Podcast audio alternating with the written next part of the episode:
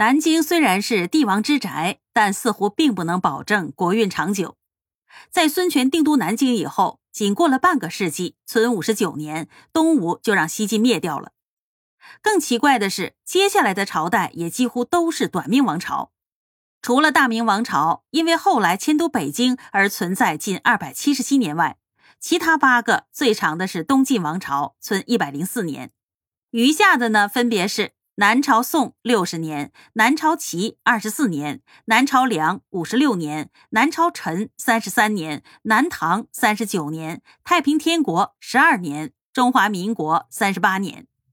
这种短命现象曾引起了人们对南京帝王风水的怀疑和非议，甚至在中华民国定都南京的时候，也产生了严重的分歧。一九一二年二月十四日，临时参议院召集了会议。专门审议定都一事，会议采用了投票表决的方法，决定定都在何处。表决的结果让心仪南京的临时大总统孙中山十分的意外。北京二十票，南京五票，武昌两票，天津一票。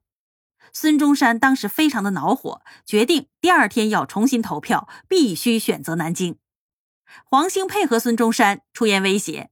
明日再不按先生的意愿行事，我立即派宪兵将议员绑了出来。后来在威逼之下，出席会议的二十七名参议员才改变了态度。南京十九票，北京六票，武昌两票，中华民国政府定都南京的复议案得以通过。那为何中华民国定都南京会出现这么大的波折呢？有人呢直接往上刨根问底，认为把南京说成帝都是诸葛亮在使坏，后人呢都中了诸葛亮的风水诡计。古代风水中的四灵说可以追溯到三国时代，在秦汉的时候已经非常流行了。但是南京风水少后玄武，也就是所谓的南京前有赵，后却没有靠，北面呢是一条滚滚东流的长江。南京啊确实有王气，秦始皇的时候就出现了。但是因为这条大江啊太近了，江水太急，风水轮流，这王气泄得太快了，改朝换代也快，所以呢，在此定都的王朝只会短命，而不会有万年的基业，这是最大的风水缺陷，也是最致命的一点。诸葛亮在为刘备图谋统一中国大业的时候，有意搞了这个风水阴谋，陷害孙权，先把东吴政权骗到江东再说。反正啊，此地亡期不长，又被秦始皇镇压过，东吴迟早会断气，不担心他成气候。这番说法听起来挺有道理的，实际上完全是忽悠人的附会之说，不能这么理解。山脉象征为龙，俗称龙脉，龙脉凸起处叫龙脑，山脉开始的地方叫起龙，脉之结束处即山尾叫柱龙或者是龙尾。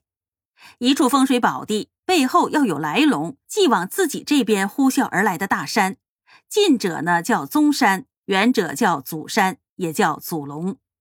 对照上面这传统的风水要义，称南京前有罩，后却没有靠，这话呀一点都不靠谱。长江的南岸近有幕府山、卢龙山，远有鸡龙山、富贵山，怎么能说没有靠、没有龙呢？六朝的工程、明朝的工程都是有靠的。只不过这山势稍微小了点儿，或许这就是风水上说的缺点吧。退一步说，南京是所有帝王都中风水最不同寻常的一座。就算其没有祖龙，其背后却有中国的第一水龙长江。这条西来的大水龙奔腾东下，气势如虹，极其高贵，十座大山也换不去。古人因此称之为天堑。这可不是笔者添油加醋啊！江河水道有水龙之称，在风水说中由来已久，并且深入人心。南京就是因为得水龙之势而别具特色，即金代长江而为天下都会。至于有人说定都南京的王朝短命是南京的阴气太重了，阳不压邪，则完全是无稽之谈。从堪舆理论来说，坟地和水呢都是阴，人宅和山属阳。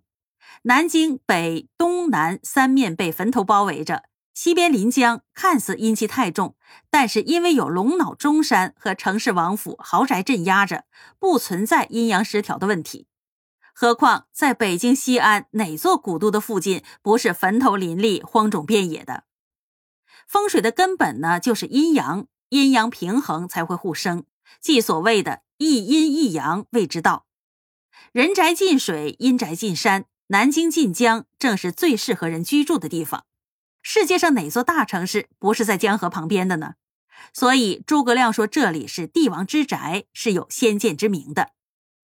事实上，任何朝代的存灭与兴亡，都是特定历史条件下的选择和结果，即所谓的“成事在人不在天”。咱们呢，可以举两个例子。据《资治通鉴·梁纪二十一卷》说，梁元帝萧绎称帝于江陵，也就是湖北境内。在平定武陵王萧纪之后，于成圣二年下诏迁都建业，也就是南京。但是有大臣反对，理由是南京已没有王气，江陵当出天子。萧绎呢，最后接受了这个意见，但是萧绎的皇帝龙椅呢，也没有做久。公元五五四年，西魏发兵攻梁，当年的十一月攻下了江陵，萧绎被迫投降，不久之后就被杀了。再说一例，离我们最近的，蒋介石当年呢，认为南京的风水好，认为有长江天堑，借第一水龙之势易守难攻。在后期呢，他便希望借天堑之威阻止解放军南下，但是最后解放军还是顺利渡江，占领了总统府。当时不论从人数、装备等哪个方面说，这国民党都比解放军优越。可蒋介石他就是没有守住。那民国政府在大陆短命，是因为风水不好吗？肯定不是，而是因为人心的向背和士气的高低。决定命运的是人自己。倒是萧毅在出事之前看得非常清楚，吉凶在我，运数由天，必之何意呀。